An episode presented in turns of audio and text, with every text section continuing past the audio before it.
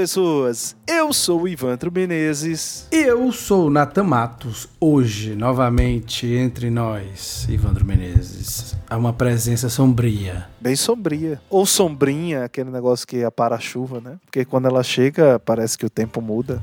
Por quê? Muda pro bem? Finalmente! Estou de volta! Aleluia, Isa de Oliveira! Eita. Onde é que você tava? Você tinha sido abduzida novamente? Ui? Pois é. Você tinha sido abduzida novamente? Uhum. Olha, Nathan, eu acho que se tiver mais dois episódios com a Isa não comparecendo, eu acho que é melhor a gente cortar a Isa de vez desse podcast, né?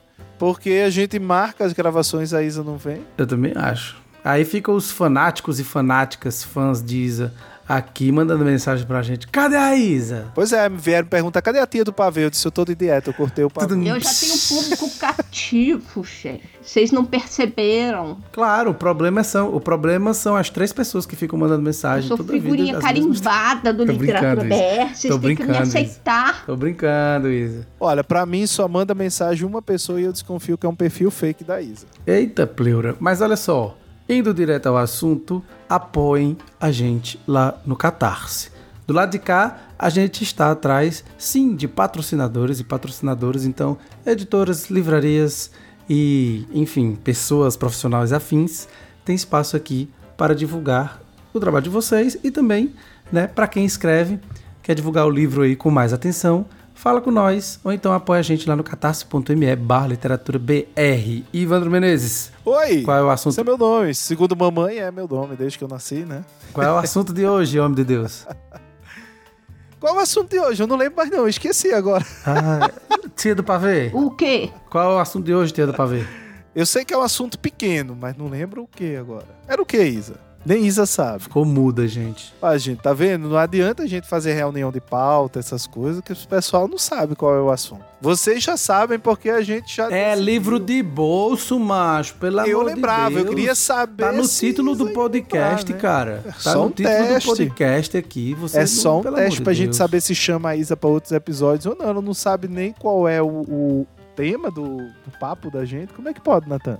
Isa, a gente vai falar sobre literatura de bolso, Isa. Sobre esses, esses livrinhos que são lançados em formato menor, formato de bolso. Tem, tem vários, né? Tem várias editoras que, enfim, que fazem esses livros menores, o que não é uma novidade. Eu lembro que quando eu era criança, por exemplo, o Guarani, a gente falou disso em episódios anteriores, não foi, Natan? Falou do Guarani, não sei o quê. Ah, a gente falou, e eu falei, ó, eu li o Guarani numa edição de bolso, em dois volumes, que meu pai tinha, já não tinha nem mais capa com aquele papelzinho já amarelinho, já gasto. Enfim, vocês gostam de edições de bolso? Uai, eu, eu, eu li bastante, até, até eu entender a diferença de, né, da literatura de bolso para uma. Porque tem algumas literaturas de bolso são versões reduzidas, é, ou enfim. Mas aí no caso vão ser adaptações, né? Aí já é outra coisa, né? Não, não, não. não. Eram alguns clássicos que, assim, pequenininhos, eu não sei se eles reduziam o tamanho da letra ou da diagramação. E assim, mas. Eu acho que. Pois é, por isso que eu tô perguntando, assim, depende, depende do que tu tá querendo dizer. É, então, assim, aí eu nunca soube se realmente a, a vers ali tava a versão original toda ou se era apenas uma, uma versão compilada. A editora mais conhecida no Brasil do livro de bolso é a RPM, né? Que as pessoas reclamam muito, principalmente do tamanho da letra, que é pequeno, que da diagramação, que é muito ruim, que eu não acho muito ruim. Eu acho que as margens externas, a gente também já falou disso assim, as margens externas superiores e, e superior, interior e a do mais próxima do, é, do corte, elas quase não existem. E a interna vai quase até lá dentro. Você tem que arreganhar o até livro. Até o limite, um, né? É, o que eu acho um problema. Mas a LPM eu acho que deve ter feito, sei lá, é, é, é, deve ter contribuído, na verdade, para a leitura de, de, de, muita gente no Brasil, né? O acesso Martin da leitura. Claret também foi nessa vertente, né? Isso, eu ia falar dela agora. A Martin Claret, por exemplo, sim, claro, salvou sim. minha vida de leitor, porque quando eu comecei ali a pegar uma graninha qualquer, né? Os livros da Martin Claret eram muito baratos, gente. Era 7 reais, era 8 reais. É, eu li o Fausto. Tô falando bem antigamente, né? Eu li o Fausto de um amigo que me emprestou lá do Iguatu, o Sérgio, que é professor de letras atualmente. E ele, e ele me emprestou o Fausto, eu li. Só que, assim, eu ainda quero reler o Fausto, porque também foi no, na, da, da, da Martin Claret, mas a Martin Claret tem a questão das traduções, né? É. Que aí é um outro assunto também. E que no caso da LPM a gente nunca ouviu falar, pelo menos eu nunca ouvi falar assim, que as traduções da LPM Não, são, a são, LPM são tinha traduções muito problemáticas. boas, assim, Mas assim, a Isa falou uma coisa que eu acho que é curioso, assim, de... Eu não sei se quando a gente pensou nessa pauta, Ivandro, a gente pensou de se falar um pouco dos formatos e de como isso pode prejudicar ou contribuir. Porque contribui, eu penso que o preço do livro fica um pouco mais barato, mesmo que o, o próprio preço do livro de bolso também tenha aumentado, mas contribui no acesso, pelo menos eu acho isso, né? É o papel offset branco, é, a diagramação ali, como eu disse, já está meio que no automático e tudo mais. Isso contribui para ficar mais barato, então o acesso é ok. Mas por outro, por outro lado tem um lado negativo que é essa coisa do, a questão questão gráfica, digamos assim, não tem um aspecto que para muita gente não é levado em consideração. O que eu discordo porque acredito que a LPM é muito séria, né? Tem até uma livraria hoje em dia lá em Porto Alegre, é uma editora que está aí há muito tempo. Eu só acho que a gente tem que parar de achar que toda editora tem que ser Cosaco Naif, né? até uma que se propõe a publicar livros menores.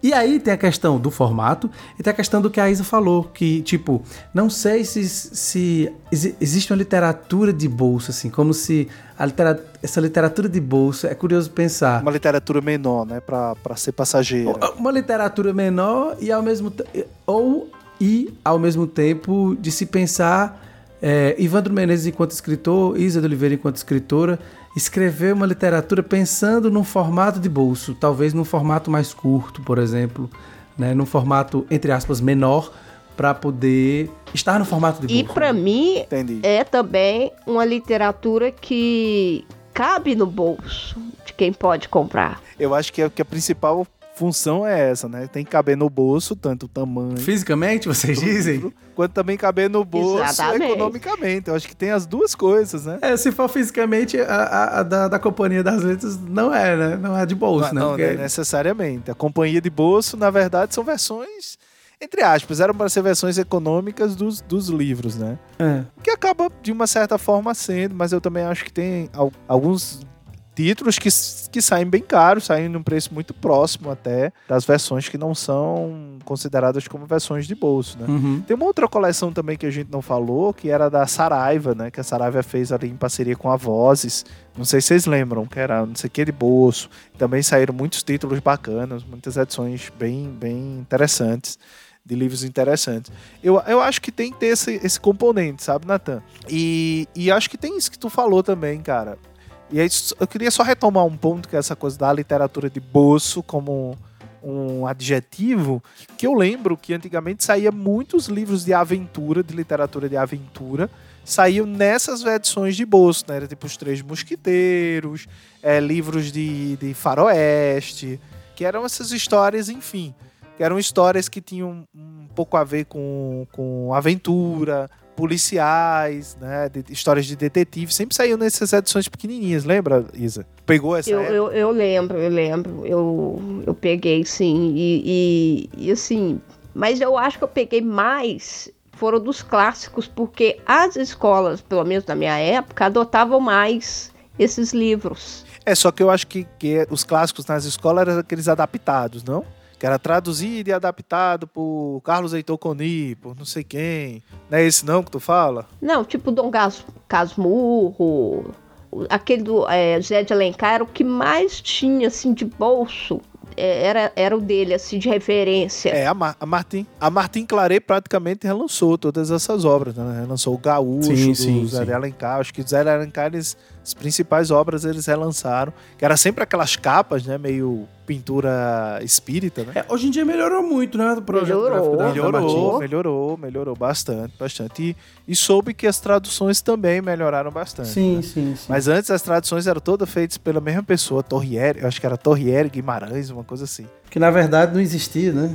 É, eu já ouvi, já ouvi falar isso. Eu não sei, eu não sei se é esse nome, mas tinha, tinha, tinha não, tem. Eu acho que tem, tem Eu ainda gosto muito da LPM. é assim, tem uma tradutora que eu esqueci o nome da, a Denise Bortman, não sei, eu acho que já fez, não só sobre algumas, é, espero não estar falando bobagem, já fez algumas análises que no caso as pessoas levam como denúncia e tudo mais. Acho que ela até já chegou a ser processada em algum momento por alguma editora. Justamente por isso, Ivan, por essas questões aí de algumas traduções, na verdade, de ser de uma pessoa que nem existe, muitas vezes eram cópias e de outras e enfim. E tinha traduções indiretas também, que era muito comum, né, no Brasil antigamente, essas traduções indiretas. Sabe o que eu tô pensando agora, Isa? Não, o quê? Vocês não viram a casa da cara da Isa? Deu, deu tilt aqui agora. Não, é que, tipo, nessa coisa de se pensar, porque tu concordou comigo quando eu falei essa coisa do livro de bolso, a questão da acessibilidade, o governo poderia criar, né? Editais para compra de livros de bolso em formatos Cara, tem menores, talvez. Eu não sei, assim, se faria sentido. faz, faz total sentido. Não é fazendo publi, não, mas tem uma editora que faz esses livros nessas versões, é, com papel pólen, uma coisa bem caprichada, que é a né? Nossa, eu tava, lem- eu tava aqui, tava na pauta aqui da minha cabeça pra eu falar isso. Tô batendo o olho aqui, eu tô vendo eles aqui, ó, na minha reta aqui, ó. Eu falei, ali, gente, ó. Começou com muito livro assim que podia ser. Poderia não, acho que pelo formato pode ser considerado de bolso. Eu acho que talvez nos últimos anos, dois, sei lá, três anos, o Pedro, quando escutar, pode comentar aí no Spotify, Pedro, se ainda tá certo ou não, que, que, que alguns formatos eles foram aumentando, né? Eles foram experimentando. Se você vê hoje em dia na coleção, vou chamar de coleção principal assim da, da Enê, que é uma grande coleção, né? Os títulos da Enê. Tem esse formato de coleção, projeto gráfico. Tem formatos diferentes, né? Depois de um tempo, assim. Mas antes eram, assim, todos pequenininhos e tais. Eu tenho aqui, eu tava justamente olhando aqui, porque eu tenho uns 5 ou 6, assim, pequenininho. Eu tenho um do Aka bem aqui, tenho, tenho Isso, é. Eu tenho do Stein aqui, eu não tô conseguindo enxergar o outro que tá atrás dele. Eu, te- eu tenho vários aqui, né? Eu tenho dois do Catiare, três ícones, duplo retrato. Tem um da Simanuel pela supressão dos partidos políticos. Tem um da Tsvetaeva, o poeta e o tempo. Aí tem um que já é um pouquinho maior, que é o Lições de Poética. Mas esse Lições de Poética, por exemplo, se duvidar, ele ainda é menor do que o livro de bolsa da Companhia das Letras. A, a companhia, a companhia de bolso, né, que o Nathan citou agora, parece que virou um lugar para os livros que estão esgotados na Companhia das Letras. E eles meio que estão relançando esses livros na- na- nessa versão de bolso, né? Com papel pólen, com uma fonte, uma diagramação mais arrochadinha. Eu não sei se foi a Isa que tava falando, que leu muito livro de bolso, Li, li. né, Isa? Foi, foi tu ou foi o Eu li, eu li principalmente E como é que era, na, assim, na como que era a tua escola. experiência? Porque Eu me lembro disso. Eu tenho uma memória disso. É, na escola, eu tenho uma memória disso, assim. E assim, é, até livros mesmo em inglês eram bem fininhos, eram nesse formato mesmo, assim, para quem tá começando, estudando inglês também, era assim. E eu, eu até go- gostava muito desse tipo de, de livro, porque para carregar ou para levar, para ler. E naquela época tinha fila de banco, aí ficava na fila do banco lendo. Hoje em dia já não tem fila de banco, mas naquela época tinha, né? Aí era super tranquilo pra passar umas horinhas lendo na fila lá e, e arrematava ele, assim. Então eu tenho muita, muita lembrança desses livros de bolso. Eu tinha muito lá em casa. Cara, eu, eu tinha muito na biblioteca do meu pai também. Eu lembro de edições de Três Mosquiteiros, do Guarani, do, do Zé de Alencar, que eu cheguei a ler assim, em formato de bolso. Eu gostava muito. E era formato de bolso mesmo, que os bichos eram bem pequenininhos, não era nem desse tamanho que é hoje. Eu acho que era metade do que é hoje, né? uhum. Então eram bem pequenininhos mesmo. Parecia aquelas bíblias de Gideon que tem pousada e motel em hotel em todo canto, né? Aquelas pequenininhas. Aquele Novo Testamento dos Gideões. Parecia, era daquele formatinho, daquele tamanho. Não, e eu gostava tanto desse formato pequeno que a, tanto é que a minha primeira Bíblia que eu, que eu quis era pequenininha. Na palma da minha mão, assim, a Bíblia de Jerusalém, que tinha ela no formato grande tá e confundindo pequena. com o Novo Testamento, aquela, aquele, aquele modelo Novo É, mas- Testamento mas azul, tem- assim. Mas tem também edições da Bíblia hoje pequenininhas, em formato de bolso também. A Bíblia É, a completa, minha é assim, completa. Hoje, mas na época da, Mas da tinha, Isa, Tinha, tinha Quatro também. décadas atrás? Não, mexe com quem tá quieto. Tô brincando, isso, quatro décadas não. Eu, eu tentando aqui a gente ampliar um pouco mais a discussão, É porque tô pensando... que, que, que Isa era adolescente, né, Nathan? 40 anos atrás. É, pois é. Tentando ampliar um pouco mais a nossa discussão e talvez começando já aí se posicionando ali pro encerramento do, do episódio. É isso aí, gente. Quando o negócio vai ficando bom, a gente já vai pensando no final. É, por isso é importante apoiar a gente lá no catarse.me barra literatura BR. Eu estou aqui pensando justamente com essa coisa que tudo lá de fora é melhor. Mas, desde que eu tive a oportunidade de ir lá fora e verificar uma outra coisa, pelo menos quanto aos livros, eu tenho certeza que aqui no Brasil, a gente, se duvidar, a gente tem alguns dos melhores livros, posso falar besteira, mas do mundo. Não viajei pra muito canto, não. Mas pelo que a gente pesquisa. Porque, assim, o povo aqui morre porque livro não tem orelha. Uma bobagem. Tem livro que é maravilhosamente ótimo de pegar e de ler e de observar sem orelha. Ah, porque o papel é assim assado. Aí vai e quando viaja, compra livro de bolso pra ler enquanto tá viajando e tira foto e bota no Instagram com o papel rascunho, papel jornal, papel jornal, sabe? Então assim, aí se fala assim, ah, já, já falaram isso pra uma vez pra mim, Natan, por que, que você não edita os livros da Moinhos, é, alguns deles, em, em, em formato bolso? E a minha resposta foi, eu já pensei nisso. Eu já cheguei a tentar verificar isso. Mas primeiro, o preço talvez para vocês, público, não ia ser uma coisa que vocês iam gostar. E foi até antes dessa crise toda e tudo mais. Segundo, que vocês não iam comprar. É um fato. Ah, Natan, como é que a LPM se mantém? Aí a LPM tem uma história, né, que carrega consigo, com o trabalho que se desenvolve. A Martin Clara é a mesma coisa e por aí vai. Não é assim. As editoras independentes que podem talvez tentar e começassem a fazer brochura, não é nem o hardcover, começassem a fazer o brochura e começassem a fazer é, livros formato bolso, não ia sair. Eu tenho, eu tenho certeza absoluta que não ia sair. Ah, então você fala assim, da minha editora eu tenho certeza que não ia sair. E não por questão de qualidade de título, porque o brasileiro é isso. É aquilo que a gente vive falando. E estamos cansados de repetir. Quer capa dura, colorido, verniz localizado, pintura trilateral com fitilho, numerado, papel maravilhoso, que vem algum brinde especial, chegue em 24 horas, tudo isso por apenas R$ 29,90. Então, me desculpe, mas eu mesmo posso até fazer alguma coisa dessa aí, quem sabe, né? A gente podia se juntar, quem sabe a gente fazer pronto. A gente podia sair daqui e é, fazer um livro de bolso pelo Literatura BR. Isa de Oliveira e Ivandro Menezes. Tá aí o desafio. Boa, boa. Ah, Pra vender e, na banca. E a editora que publicou meu primeiro livro, ela tem uma coleção de poesia incrível. Que é essa, uma coleção lindíssima. Qual coleção, Isa? O pessoal tá ouvindo, não tá vendo a gente. Tu tem que falar. Da Crivo. Ah, da Crivo, né? Hã? Coleção da A Isa- Crivo. a Isa Da Crivo, que o é. É que você não só falou. áudio? É, é só áudio, Isa. Você tá é? mostrando pra mim e pro Ivandro. Uai, pra quem leu meu livro, sabe qual é a editora que é a editora do meu livro? Uai. Aí quem não leu vai ficar sem saber a Então, informação. é a. Oxi. É uma coleção assim, toda, toda no mesmo formato. Que Poesia incrível. Bolso pequenininha, assim, publica. E é com papel E, fa- pólen, assim, é. amarelado, e folha faz sempre com e incentivo tal, público, né? Hum? Faz sempre com incentivo público, né? A Crivo, que, sa- que na, o Poesia E Incrível nasce como. É, é distribuído é, gratuitamente. nasce como a partir de um prêmio, né? Mas eu, eu acho que, que o público brasileiro ficou um pouco mal acostumado com essa coisa mesmo do, da Kozak Naif, né? Essa coisa do livro como objeto de arte.